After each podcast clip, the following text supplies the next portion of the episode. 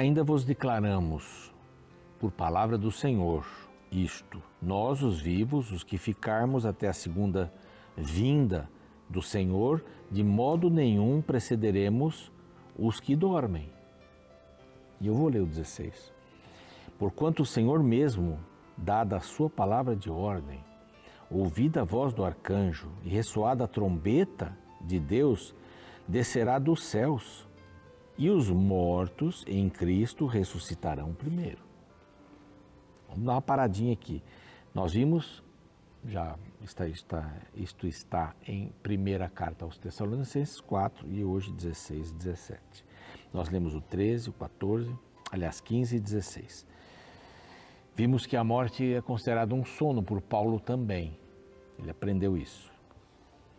Nós vimos que, assim como Deus ressuscitou, ele vai ressuscitar também. O contexto do verso 14 é a ressurreição. Agora vimos que os vivos que ficarmos até a volta de Cristo não iremos antes dos que morreram em Cristo, dos que dormem, é uma expressão que ele usa, dormem. Aí nós vimos do que, que ele está falando. Portanto, quer dizer, vamos voltar atrás para dizer o assunto importante. Portanto, o Senhor mesmo, dada a sua palavra de ordem, ouvida a voz do arcanjo, ressoada a trombeta de Deus, descerá dos céus. É a volta de Jesus. E os mortos em Cristo estão aonde? Estão aqui. Os mortos em Cristo ressuscitarão primeiro. Depois vai dar uma sequenciazinha, amanhã a gente termina isso aqui, esse, esse, esse pensamento. Então existe todo um movimento para a volta de Jesus. E na volta de Jesus, os mortos em Cristo vão ressuscitar primeiro. Os vivos não vão antecedê-los para irem aos céus com Cristo. Então tem um momento, momento quando você morre, você passa pelo estado do sono. Você não sabe o que acontece. Né? Temos vários textos, o que está debaixo do sol, a gente não sabe o que acontece. Essa é a palavra de Deus que vai nos dar esperança para saber onde é que a gente vai estar nesse momento.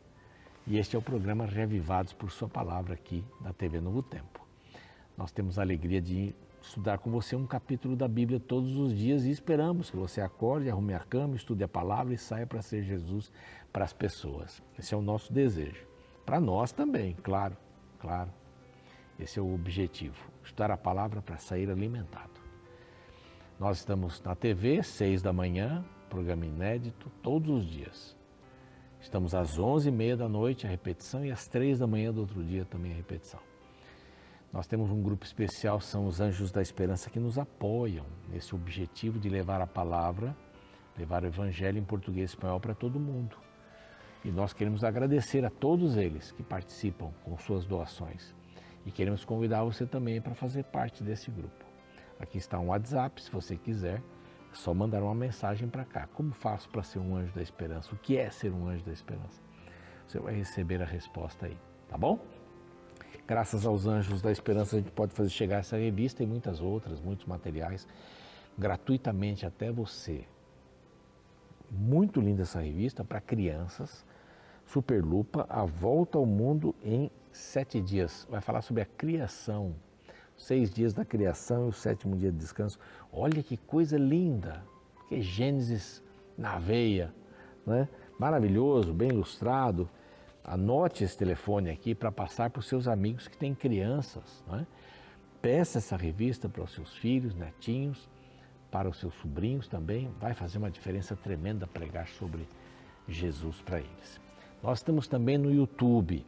Olha, muita gente nos acompanha no YouTube. Nós estamos chegando a meio milhão de pessoas inscritas. Faça sua inscrição se você ainda não a fez. Bem simples, procure o nosso canal Revivados por Sua Palavra NT. Vai lá, se inscreva. Depois, só clicar ali, né? Se inscreveu, clica no sininho para obter as novidades, para receber as novidades. E aí você dá o seu like e compartilha. Além de, de ver, né, ouvir, compartilhe com os amigos também o canal e também o capítulo. Estamos no NT Play, tem materiais fantásticos ali para você. Estamos no Deezer, no Spotify, desde Gênesis até o capítulo de hoje, que é o 30 de Provérbios, tá bom? Então, vamos esperar você é, passar por todo esse processo, com todas essas plataformas para estudar a palavra de Deus, incentivá-lo. Nós queremos aqui incentivar você a estudar a palavra de Deus, tá bom? Vamos para um intervalo, na volta nós estaremos aqui com o capítulo 30, o penúltimo capítulo de Provérbios. Até lá.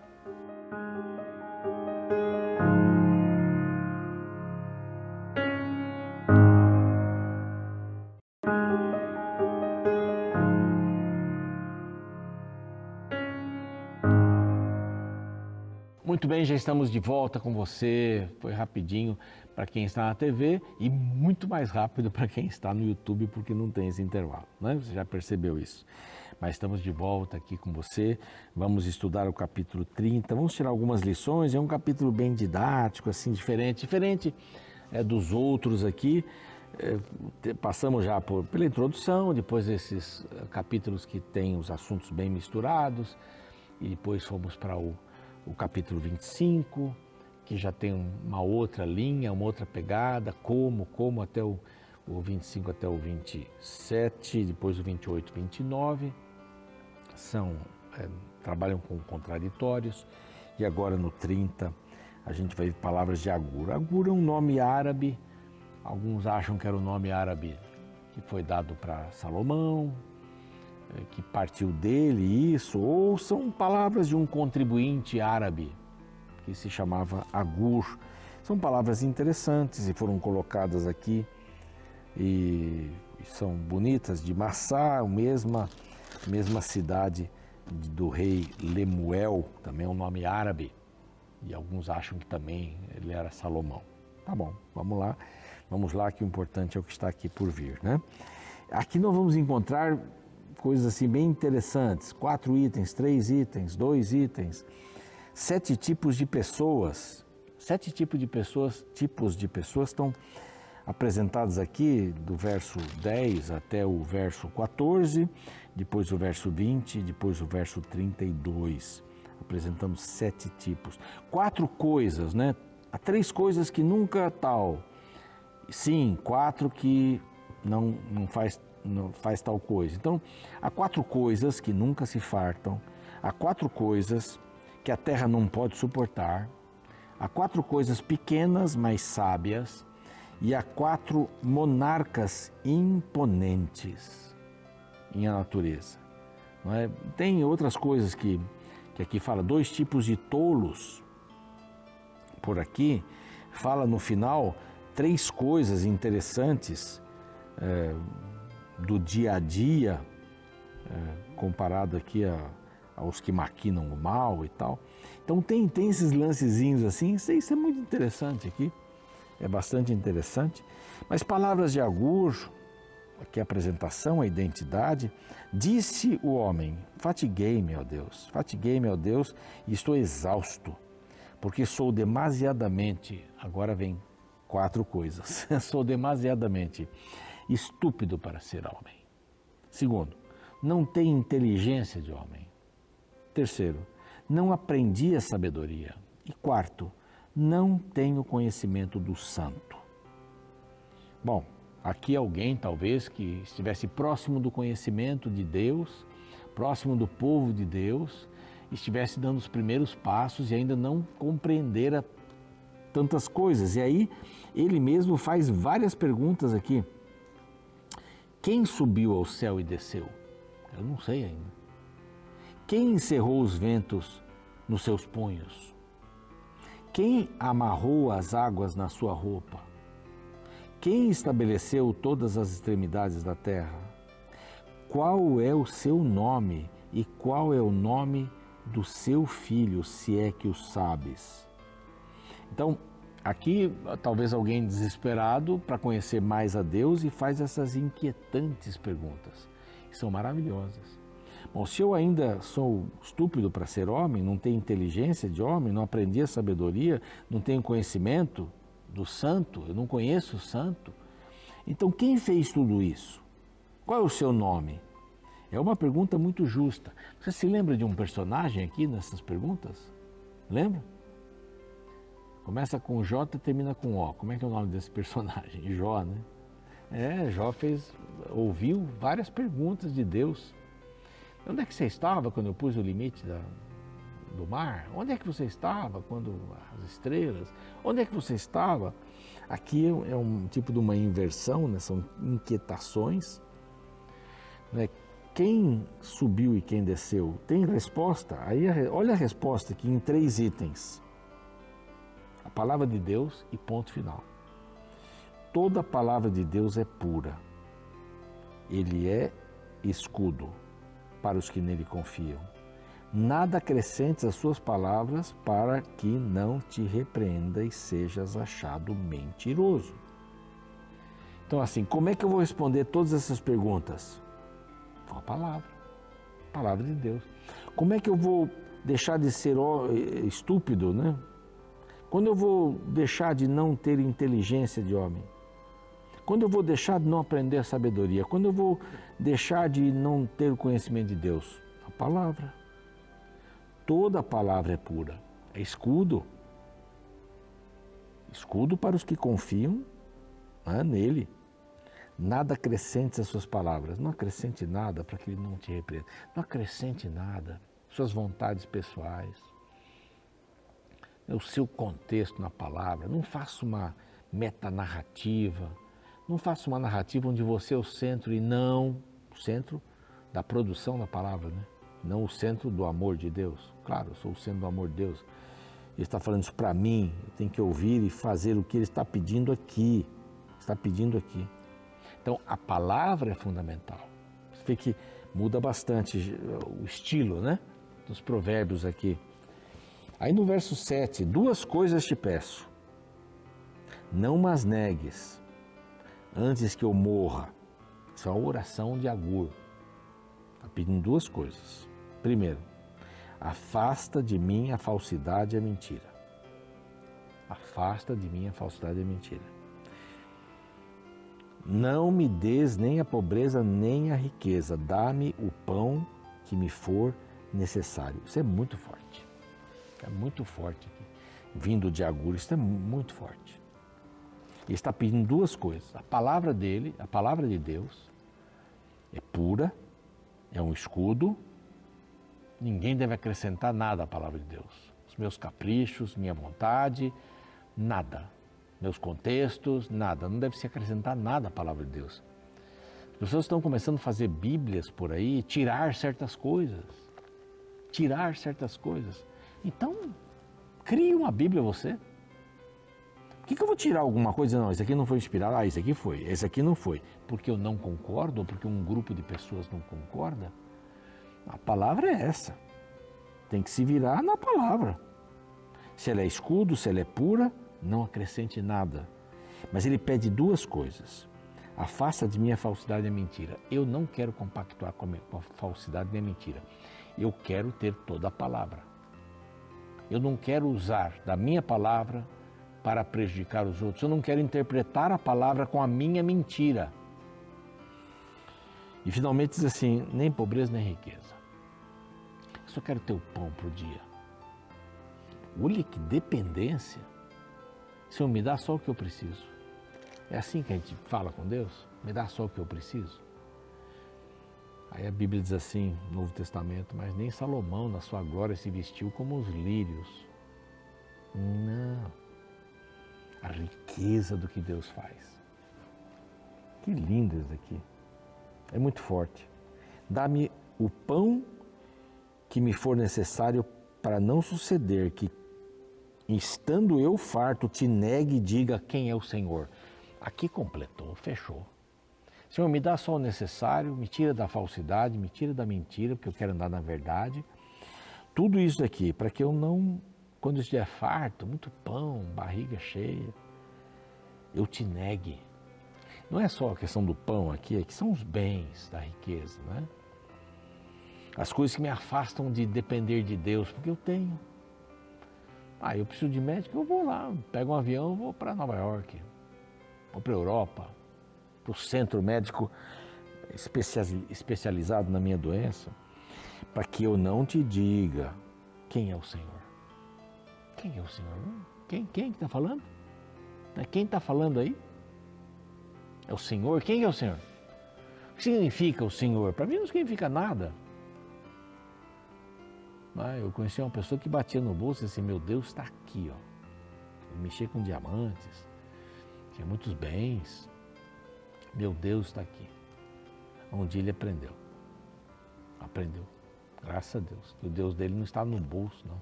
Precisava estar no coração. Porque tudo era gerido por ele. É. Quem é o Senhor? Está pensando, está falando com quem? Sabe com quem está falando? Quem é o Senhor? Ou que empobrecido venha a furtar e profane o nome. Ser, ser superior ao Senhor e ser inferior ao Senhor para tirar dele o que eu preciso. Isso não é fé. Buscar a Deus para tirar dele o que eu preciso. Né? Não, não quer dizer que Deus vai, bate, abre e vai te dar coisas. Você bate e ele te dá fé, te dá paciência, te dá esperança, te dá misericórdia, te dá perdão. É isso que ele vai dar. Olha que pedido, que oração extraordinárias. Aí tem sete tipos de pessoas. Não calunize o servo diante do seu senhor, para que aquele te não amaldiçoe e fique culpado. Então, sete tipos de pessoas. O que, calunia diante do Senhor? Há daqueles que amaldiçoam o seu pai. Há nada disso. Sete tipos de pessoas. Amaldiçoam o seu pai e não bendiz sua mãe. Outro tipo de pessoa. Há aqueles que são puros aos próprios olhos. Jamais são, foram lavados as suas imundícias. Eu sou suficiente. Há aqueles, você vê que um monte de há aqueles, né? Tem vários aqui. Tem há, há vai aparecer um monte de, do verbo haver. Há daqueles Quão altivos são os seus olhos e levantadas as suas pálpebras. Orgulho, o tipo de pessoa que não é bom. Há aqueles cujos dentes são espadas e cujos queixais são facas para consumirem na terra os aflitos e os necessitados entre os homens. A língua ferina, que fala de dentes, né? Língua ferina, vai prejudicar os pobres. Lá no verso 20 há um outro tipo, tal caminho da mulher adúltera, é um outro tipo de pessoa, né? sete coisas né, das pessoas. Há o verso 32, se procedeste insensatamente em te exaltares ou se maquinaste o mal, põe a mão à boca. Tipos de pessoas, más pessoas. Mas aqui há quatro momentos de quatro coisas primeiro momento dessas quatro coisas. Verso é, 15 começa assim: A sanguessuga tem duas filhas, a saber, dá e dá. Dá e dá, dá e dá, dá e dá. As pessoas só se aproveitam dos outros. Me dá, me dá, me dá, me dá. Não, não trabalham para ter. E aqui diz: há três coisas que nunca se fartam. Me dá, me dá, me dá, nesse contexto. Três coisas que nunca se fartam Sim, quatro, quatro que não dizem basta. Esse é um meio de conversa hebraico, né? Três coisas mais quatro que é o mesmo assunto. Que dizem, que não dizem basta. Primeiro, a sepultura.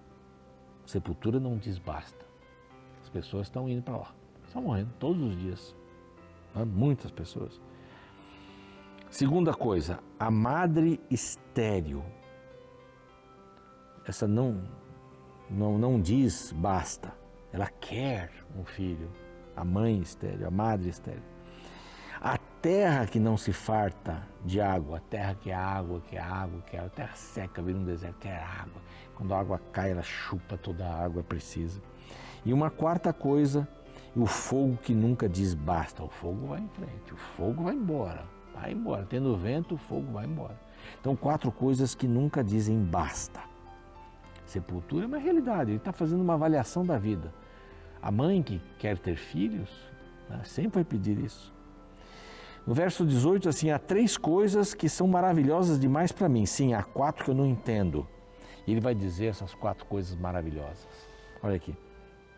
Caminho da águia no céu, a cobra na penha, o navio no meio do mar, o caminho do homem com uma donzela, ali, gentil, amoroso, quatro coisas lindas, né? águia no céu, o navio no meio do mar, como é que ele sai e chega? Tem mais quatro coisas que a terra não pode suportar. Três, quatro coisas. O servo quando se torna rei sob o insensato. Desculpe, sob o servo quando se torna rei. Segundo, sob o insensato quando não far, anda farto de pão sobre a mulher desdenhada quando se casa, mal amada, é? odiada, e sobre a serva quando se torna herdeira. Aqui fala do servo como rei e a serva como senhora. A mulher desdenhada, a mulher não amada e o insensato quando anda farto de pão. São coisas que a terra não pode suportar, são difíceis de suportar, são coisas difíceis. Aqui, rapidamente, esses últimos aqui, os, as quatro pequenas mais sábias, né? ele fala das formigas, povo sem força, todavia no verão prepara comida, os alganazes, que é um tipo de coelho, de texugo, né? que fazem sua casa nas rochas, o gafanhoto, que não tem rei, mas eles marcham em bando, o, o, o gecko, o é um tipo de lagartixa, lagartixa que se apanha com a mão, mas está lá dentro da casa do rei, ela entra em tudo quanto é lugar. São coisas pequenas, mas sábias. E as últimas, quatro monarcas impotentes, vai falar sobre o leão, vai falar sobre o galo, vai falar sobre o bode e vai falar sobre o rei. Então, é, são, são assuntos mais variados aqui, mas que vão mostrando a sabedoria desse Agur. Ele vai colocando sete tipos de pessoas, coisas que nunca se fartam, coisas que a terra não pode suportar, coisas difíceis para suportar, coisas pequenas mais sábias, coisas, os monarcas imponentes, né? ele coloca aqui animais, é o leão mais forte dos animais, o galo que anda ereto, né? seu porte, o bode, o rei, é bem interessante esse capítulo aqui. Vamos orar? Pai querido, pedimos a tua bênção para que sejamos pessoas sensatas, pessoas cordatas, não pessoas que dependam dos outros, mas que dependem, dependamos do Senhor para seguirmos a nossa jornada aqui. Te agradecemos esse capítulo e traz várias reflexões que possamos continuar refletindo sobre isso em nome de Jesus. Amém. O programa segue, a gente fica por aqui. E amanhã o último capítulo de Provérbios, hein? 31, Mulher Virtuosa. É um lindo capítulo. Até lá. Quem tem mais tentações, o rico ou o pobre? O capítulo 30 do livro de Provérbios nos dá uma resposta para esta questão. Este texto foi escrito por Agur e tem inicialmente um pedido interessante a partir do verso 7. Duas coisas te pedi, não as negues antes que morra. Afasta de mim a vaidade e a palavra mentirosa. Não me deis nem a pobreza nem a riqueza, mantém-me do pão da minha porção de costume, para que porventura, estando farto, não te negue e venha dizer: Quem é o Senhor? Ou que, empobrecendo, não venha furtar e tome o nome de Deus em vão. Certa vez ouvi alguém dizer que era muito difícil para um rico se salvar do que um pobre. Tal indivíduo afirmou que o rico tinha mais razões para se orgulhar. A Bíblia discorda desta afirmação. O texto de hoje mostra que tanto o rico quanto o pobre por razões diferentes, podem se esquecer de Deus. O orgulho não é patrimônio do rico. Isso porque uma pessoa equilibrada pode andar em um carro de luxo e nem por isso se sentir melhor que os outros, ao passo que o desequilibrado, mesmo andando a pé, pode se achar maior que os demais por ter uma sandália nova. O orgulho não é definido pelo tipo de bens que uma pessoa possui, mas pelo tipo de pessoa que possui os bens. Interessante como o capítulo de hoje mostra que cada pessoa, independente se for rica ou pobre, tem suas lutas em sua esfera da vida. Os que têm pouco precisam lutar contra o desejo de adquirir bens de forma ilícita. Os que têm muito precisam lutar contra o orgulho e a vaidade. No fim das contas, todos temos nossas lutas, em diferentes áreas, de diferentes formas, mas todos estamos no campo de batalha. O importante é ter a sabedoria para administrar a situação na qual estamos vivendo. No pouco ou no muito, a luta não deixa de existir, apenas muda de forma. Lembre-se como a vida dá voltas. Ora podemos estar na bonança, ora podemos estar na escassez. O importante é que, independente do contexto, precisamos nos manter fiéis aos princípios corretos.